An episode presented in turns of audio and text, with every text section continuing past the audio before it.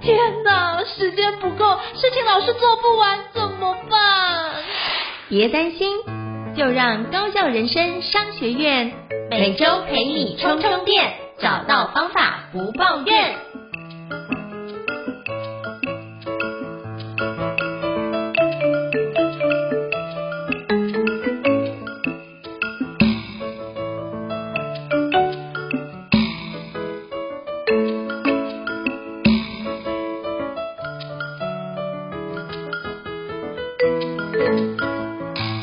大家好，欢迎大家来到高校人生商学院。我是赵应成，我是电脑玩物的站长伊瑟。Hello，伊瑟老师又见面了。许多人想要达到的梦想很多，而人生苦短，如何用相对高效的方式进行，进而让人生丰富精彩？高校人生商学院与你一起前进。那想请教伊瑟老师哦，我们今天想要聊什么样的主题呢？我们今天来聊一个可能很多人。很想知道，也很想问的一个跟时间管理、生产力密切相关的问题，那就是如何养成一个好的生活习惯，或者如何改掉我们的一个坏习惯。嗯、那背后到底有没有什么样的具体步骤跟技巧，可以帮我们去建立一个习惯，或者改掉一个习惯呢？那今天想要邀请应成应成老师，用一些我们彼此真实的例子、真实的步骤跟技巧，来跟各位听众朋友一起这个分享一下。那我想我就自己先来抛砖引玉一下，然后来说说看我的一些真实的经验跟这个做法。是，我觉得就从一个比较有趣的真实的故事开始好了。我记得我很多年前想要养成一个这个晨跑的习惯，然后呢，那时候我就开始为了晨跑这件事情去做了很多要养成这个习惯的目标规划。一开始想的很简单，就是好，我现在要晨跑，所以我决定明天要起来晨跑。然后呢，我就设定一个闹钟，决定要明天早起，然后开始来做晨跑这件事情。那不过想当然了，一开始当然很少实现，或者我说很少实现，可能还是说的太多了，应该是几乎没有实现过。但一开始只是一个起心动念，然后说啊，我要晨跑，下定决心，然后我要开始养成晨跑的目标，然后决定明天开始晨跑。少数朋友有些很有专注力、很有意志力的人，或许实现得了。但如果跟我一样这种，通常专注力不够、意志力也不够的人来说，老实说，真的是实现不了。起心那个下定决心，不会帮助我们实现这个几乎任何的事情。那后来我怎么去慢慢调整，让这个习惯可以去做得到呢？那时候我大概做了几个步骤。首先，我那时候发现，我第二天早上起床之所以没办法去晨跑，我发现有个问题，就是我第二天早上闹钟一响，我可能。有蛮大的几率我会起来，因为我本来就不是一个无法早起的人，所以早起对对我这件这件事情对我来讲不并没有那么困难。可是问题是我起来之后，我我会有一种惰性，不想出去跑。那我发现为什么我会有这个惰性呢？因为我后来发现说，哎，因为我早起起床之后，我可能还要准备很多要去跑步的东西，因为比如说我可能要去换好适合跑步的这个衣服。然后我可能要去准备一些这个跑步的水啊，跑步的一些简单的这个用品啊，然后呢，我才能够出门去晨跑。我就发现说，嗯，这些要准备的动作会让我觉得啊，好懒哦，啊，还要出去晨跑，啊，算了，来上个网好了，来或者看个书，还是来做个什么事情好了。于是那时候我就先做了第一步的改变，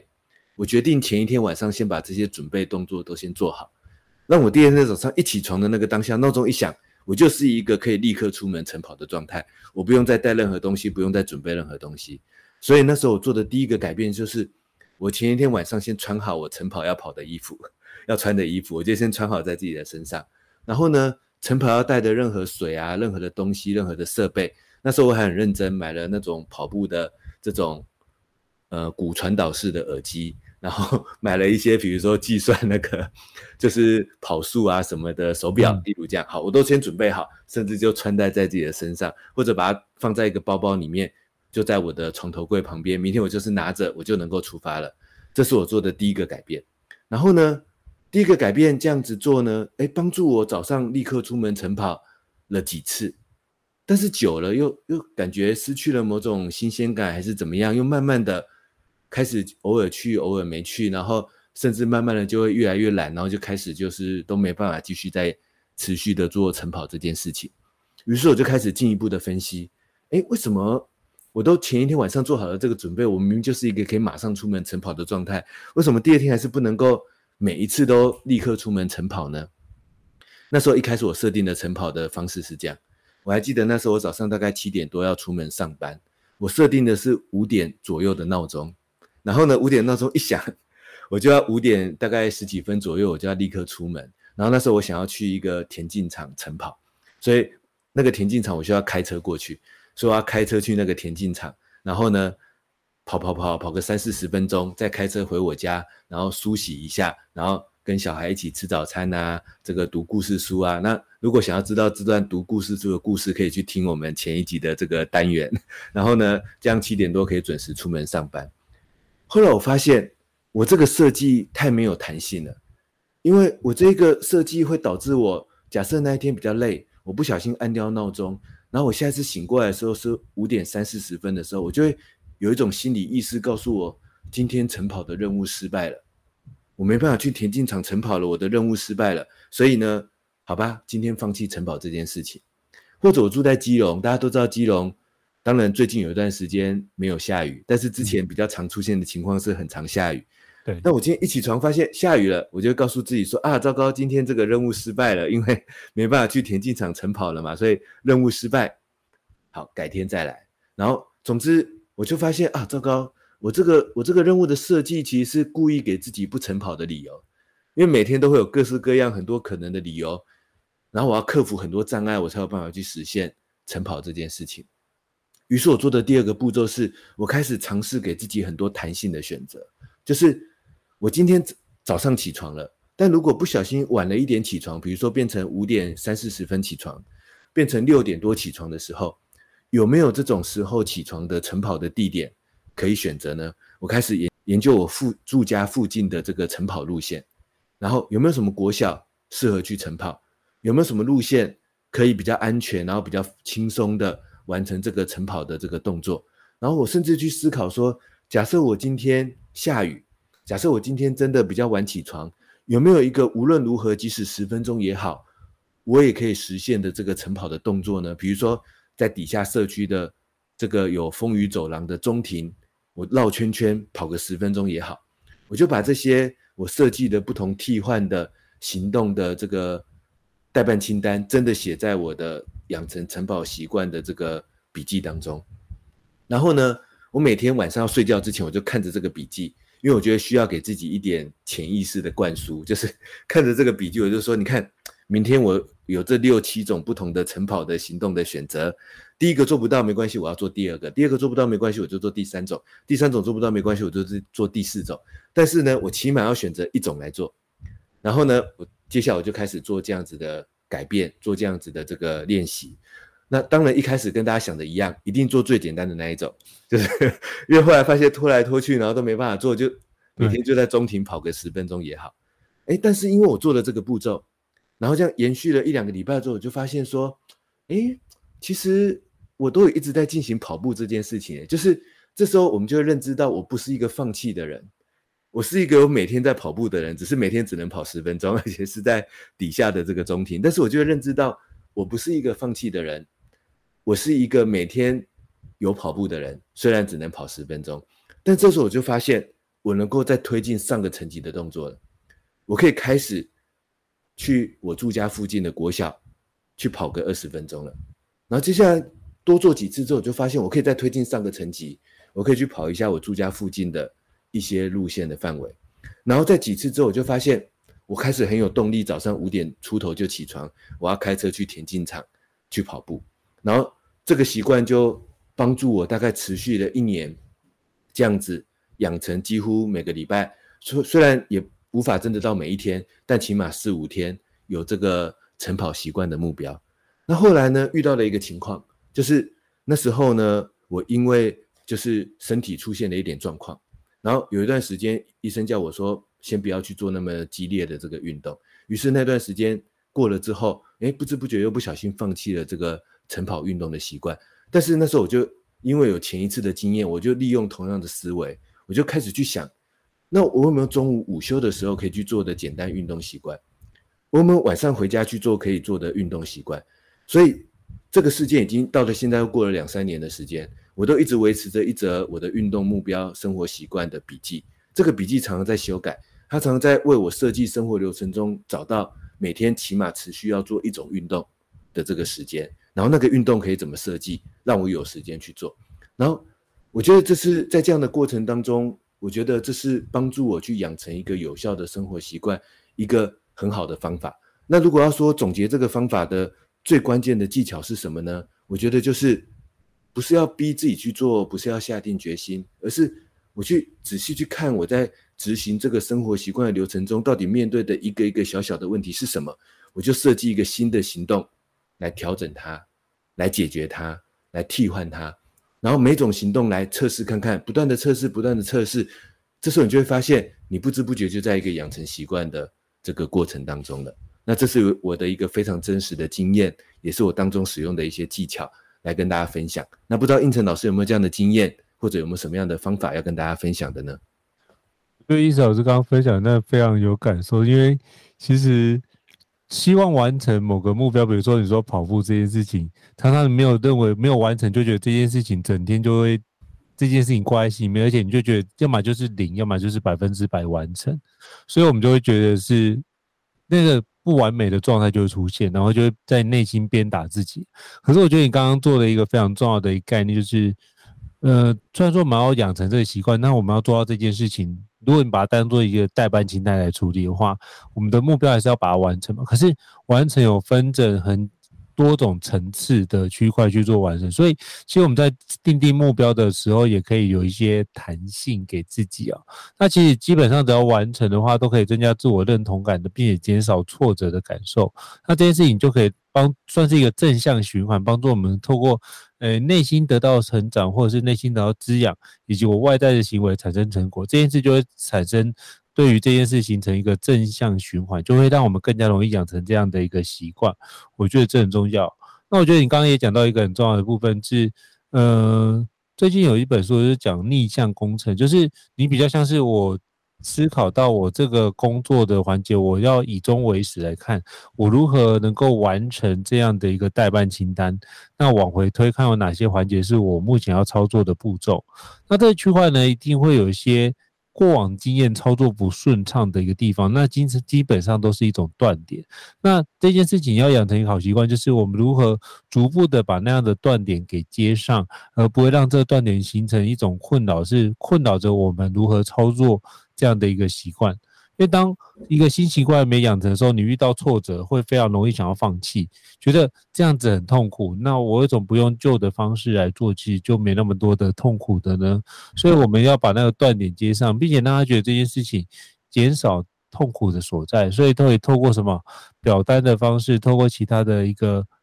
协助的环节，让彼此都能够把这个。内容给优化，那基本上就比较不会形成断点的一件事情啊。所以我觉得，自从这两个面向，就是在选择习惯的养成的解决方案要多一点的弹性，然后可以自己有多个备案。第二部分就是这个流程上能不能把这件事的流程做更有最佳化的一个拆解，或是优化迭代的方式，让这个流程可以在营运上 run 得更加顺畅。所以我想要补充的就是。这两点就是从刚刚伊斯老师你听到的这个环节。那其实我发觉，其实习惯养成包含在原子习惯里面有提到，就是呃，它有四个步骤嘛，就是提示、渴望、回应跟奖赏这四个角度去看。那其实很多时候我们的生活都会给我们非常多的提示，就是它会很多 trigger 就提醒我们这些东西该做哦。那如果你每次听到别人这样讲，但是你都没有做，那就表示什么？很有可能就错失了某一个转型的可能性。那如果大家都在讲的话，你或许可以多多了解。比如说，大家都在讲元宇宙，那虽然说现在还没有正式的状况，可是起码我们可以透过关键字去了解。诶，那这里现在大家比较热门的主题是什么？如何把这主题能够有效的去帮助我们去学习，然后进而让这件事情能够实践的出来，不仅思维改变，并且实际作为改变。那这就是相关的生活习惯的养成跟培养，能够透过这个方式逐渐的往下推进。然后我觉得最重要一件事是什么？你要让它变成习惯，很重要一件事情就是练习哦。那我觉得练习就甚至是这样说比较精准，叫做刻意练习。那基本上刻意练习里面有四个特质是很重要。第一个部分就是有一个明确的目标。那你要一个明确的目标，把这件事情做展开是很关键。再是什么？要专注。如果你想要做这件事，那就是持续稳定的产出这个环节。所以举个例子，像 Podcast 的这种部分，我我跟易哲老师这个区块已经开始养成，哎，一个礼拜或是就要录一次，那就知道说这个事情如何把事情给有效推进。我们已经开始习惯这部分。那很重要的一个观念就是如何透过刻意练习的方式，可以让各位去展开。所以刻意练习，第一个就是明确的目标，第二个就讲求专注，第三个就是有别人给你意见的回馈。但透过别人给你意见的回馈，你可以更加的有效的去把很多事情去展开。然后第四个叫做拓展舒适圈，就是我们要相信自己可以如何让我们的舒适圈可以放大。那过去可能我们在职场里面工作，或者是甚至是有些时候我们觉得，哎，这个有背后有伙伴，或者有公司帮我们撑腰，大家会认识我们是因为背后的一个资源。他期待的是背后资源可以做更多的交流，那这件事情就等于是我们如果透过这样的方式帮助我们把生活的习惯可以去展开。那如果你工作职场也可以做这样的改变，那其实都是可以把这个刻意练习的方式运用在工作跟职场的方面都可以使用到。所以这是我想要补充的相关的内容。那易老师有什么样的想法呢？我觉得胤丞老师刚才的分享啊，有几个关键字让我很感同身受，一个就是逆向工程。我觉得养成习惯的过程啊，我一直觉得它不是下定决心这件事情，而是我我必须要去拆解我的真正的执行的流程。如果它是个工作习惯，我就要去拆解我那个工作的具体的小步骤是什么；如果它是个生活习惯，我就要去拆解我那个生活习惯的具体的小步骤是什么。在这些步骤中找到问题，改变我的步骤，改变我的流程，调整我的执行方式。它是一个逆向工程。然后其实也就是呼应胤丞老师刚才后面说的，它也就是一种刻意练习，在一个不断修正的过程当中，我们才有办法去改掉一个坏习惯，或者养成一个好习惯。像我之前啊，我很喜欢在电脑玩物介绍很多那种习惯养成的工具嘛。这些习惯养成的工具可能就是可以帮助我们很快的去记录一些数据，然后或者像很多习惯养成的工具喜欢帮我们打勾，然后最后看出啊，我们每一天都完成习惯了，变成一个这个习惯的锁链。但是啊，我后来发现我自己慢慢的很少用这样子的工具了。呃，不是说它完全没有效，而是有时候他做了之后，发现我有时候为了打勾而打勾，就是那些打勾，它每一天的那个意义跟价值其实不太一样的。然后还有就是说我反而为了没打勾而变得很焦虑，然后甚至甚至可能更容易去放弃那个生活习惯，甚至觉得自己怎么一个坏习惯都改变不了。后来我就。这几年，我开始在养成习惯的过程中，我不是使用这些习惯养成的工具，而是我是开始写习惯修正日记。嗯，什么是习惯修正日记呢？就像我刚才自己的真实例子里面，我说我有一个运动的生活目标的笔记嘛。那个运动的目标的生活习惯的笔记呢，我已经持续写了五六年的时间了。但是我就在那一则笔记里面一直修正，一直修正，一直修正。修正什么呢？就是修正。我为什么前一段做到了，这一段却做不到呢？为什么最近又有点懒散了呢？为什么我或者我最近遇到一些什么生活工作上的问题，甚至自己身体心理上的问题，导致这个生活习惯暂时因为什么原因卡住了或无法继续下去呢？这时候我都是回头就是做逆向工程，做步骤的拆解，去想想看，那我接下来要如何修正一些小步骤，让他找到新的方向，让他找到新的道路，让他还有机会继续做下去。有没有变通一些什么样的这个做法？我就在这个习惯的修正日记底下不断的修正，不断的修正，不断的修正。我有很多这样的习惯修正日记，比如说我有一个自己的休息时间利用的习惯修正的日记，就是有一段时间我觉得我的休息时间常常拿来上网、上社群，我发现这样浪费太多时间了。但我也不是凭空就告诉自己说好，我开始不用 Facebook，开始干嘛？不是这样，我就在那个习惯的修正日记里面开始去想。所以，我平常的休息流程到底是做了什么步骤呢？那我想要达到的有效的休息时间的利用到底是什么呢？那我想要把它调整成什么步骤比较好呢？那我做了一些调整之后，就去试试看。那它一开始会不会卡关？当然百分之两百会卡关啊。但是没关系，我就回到那个习惯修正日记里面继续修正我设计的步骤，去反思我在过程中到底是哪里卡关，哪里问到问遇到问题，我就在那个问题点去修正我的步骤，把它调整成新的步骤，一直修正，一直修正，一直修正，慢慢的我就找到了我的休息时间的某种更好的利用方式，更好的习惯。但是我这边要提醒大家哦，他并并不是说找到那个习习惯之后，从此以后哇海阔天空，然后这个生活习惯就一直持续下去，没有这种事情的。他这则笔记跟我那个运动目标笔记一样，我到现在还是每天或者不到每天啦，但是可能每每几个礼拜就要修正一次。为什么？因为人生就是一直改变的嘛，没有一种生活习惯是可以永远一直继续进行下去的。他会遇到新的阻碍，会遇到新的状况，会有需要调整的新的地方。我发现我写的这些习惯修正日记，比如说我有一个不要吃宵夜的习惯修正日记，我有一个这个。呃，要如何利用休息时间的习惯修正日记啊、我有一个运动的休闲这个生活习惯的这个修正日记，但是我就是我在修正日记上不断的调整，不断的改变，一直尝试新的做法。我后来发现，这个对我来讲比什么习惯锁链或者是习惯的数据的记录更有效，因为我觉得我在里面看到很多不同的做法，我看到很多弹性的做法，我看到自己不断的在调整自己，我看到自己不断的在改变我自己。然后不断的有一点点的这个小小的成长，那我觉得这对我来讲反而是激励了我。我不是从数据上去看说我有没有养成那个习惯，我是从我有没有不断的修正它，我认知到我自己是一个可以调整坏习惯，可以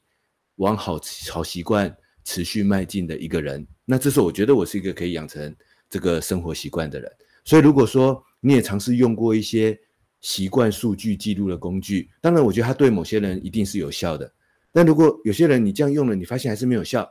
说不定你来试试看我这个习惯修正日记的方法。想想看，我一开始讲的那个例子，那就是在我的习惯修正日记底下，不断的修正，不断的修正，到底怎么去做晨跑的方法。慢慢的，我意识到我是一个可以每天做一个简单运动习惯的人，然后，而且我有一些步骤去具体的执行它。然后，我要呼应应晨老师刚才。有提到的一个关键的重点，我想要把它更加的强化。胤丞老师有提到他人的这件事情，嗯、那我自己觉得，如果尤其是生活习惯的养成，找一个人一起来做，真的更加的有动力。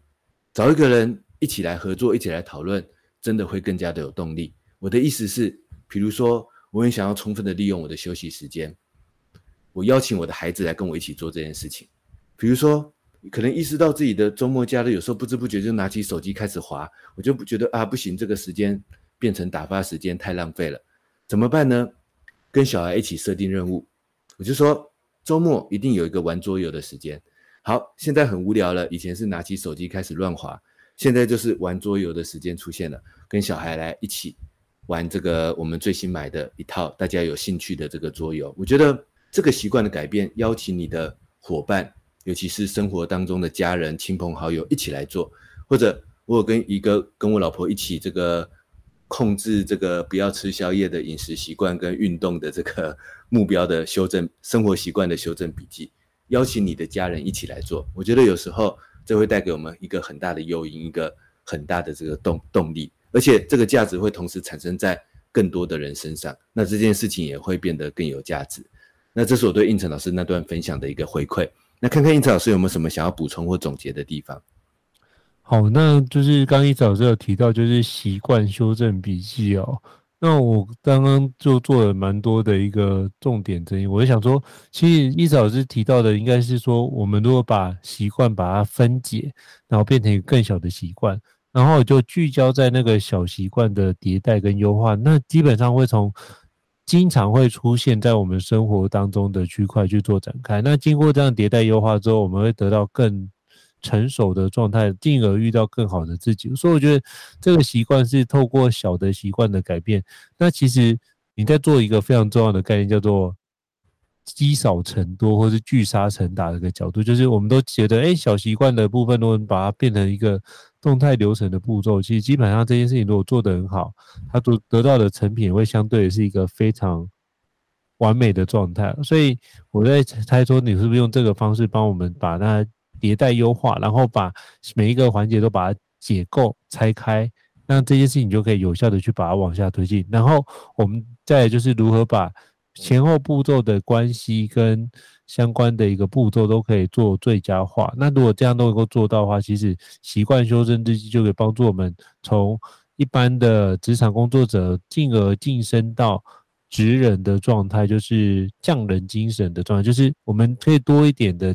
职人的角度，就变成是在这领域方面，特定的领域方面，我就是专业中的专业，做到专家等级这件事情，就可以让我们的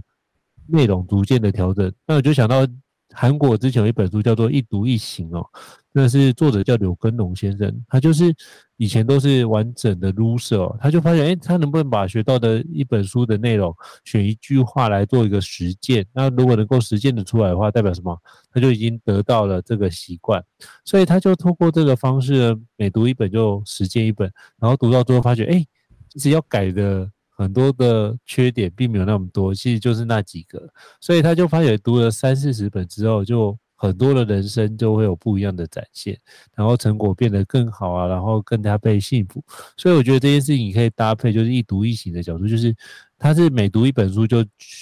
就做出一个行为。那这件事情我们可以把那个小习惯当做这件事情是我们迭代优化，每迭代优化一遍，我们就去做得更好。并且拓展我们的舒适圈，把这件事打开。那其实就很多事情，我们就得透过迭代的学习，可能也不用现在，也不用急着现在哦，或许可以明年之后再发芽，我觉得都很棒。所以也要给自己彼此有一些成长的时间历程，然后进而才能够遇到比较好的自己的状态。所以这是从刚刚伊嫂老师那边，我在做个简单的重点的整理跟梳理以及延伸的内容。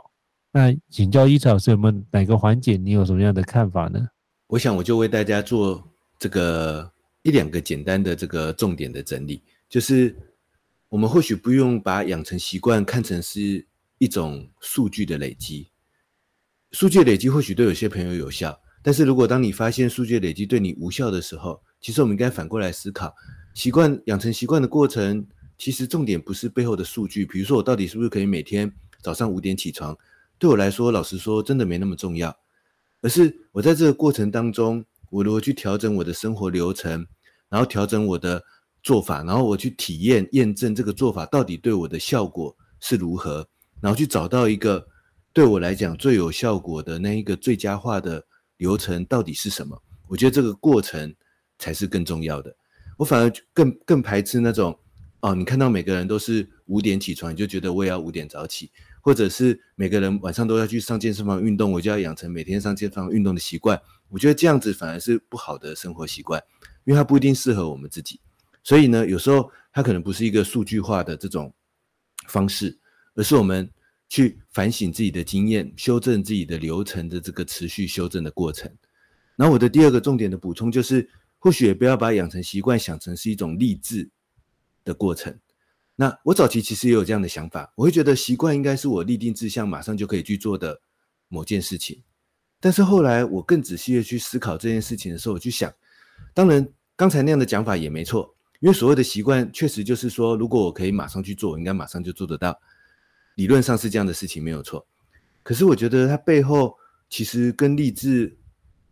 然后发现自己是一个立下志向就可以做得到的人，老实说，我觉得没有什么太大的关系，而是。我是希望能够从生活习惯的流程当中，为自己调整出一个或许是我能够更舒适、更有精力的时间，或许是能够去实现某些事情、某些目标的这个方法，然后在这个实践的过程中，能够创造出一些真正的有效的这个价值。所以，它的过程其实不太可能是我立定志向，然后就马上去做，这样子做反而有可能失去了那一个调整的这个弹性。所以我觉得他会比较像是一个科学家。科学家在要完成一个研究计划之前，并不知道自己的真正的结果到底会跑到哪里，所以他必须不断的去做假设，不断的去做测试，测试之后发现会有失误，他就要去回头再调整。